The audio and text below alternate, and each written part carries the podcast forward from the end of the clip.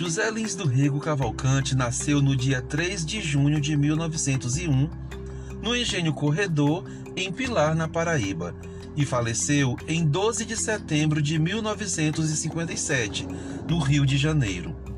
Filho de João do Rego Cavalcante e Amélia Lins Cavalcante, foi criado no Engenho Corredor, de propriedade do avô materno, que o criara devido à morte precoce da mãe.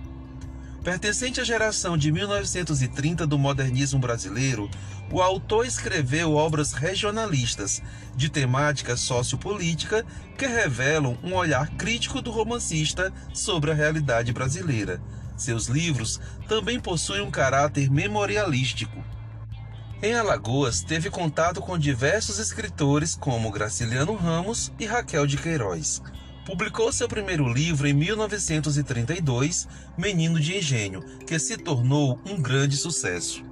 Posteriormente, publicou Doidinho. Após o sucesso de suas publicações, o editor José Olímpio lhe propôs uma edição de 10 mil exemplares para o próximo romance.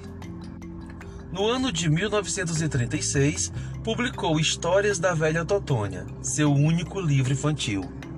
Suas obras começaram a ser traduzidas em vários idiomas. O romance Fogo Morto é reconhecido como a sua obra-prima.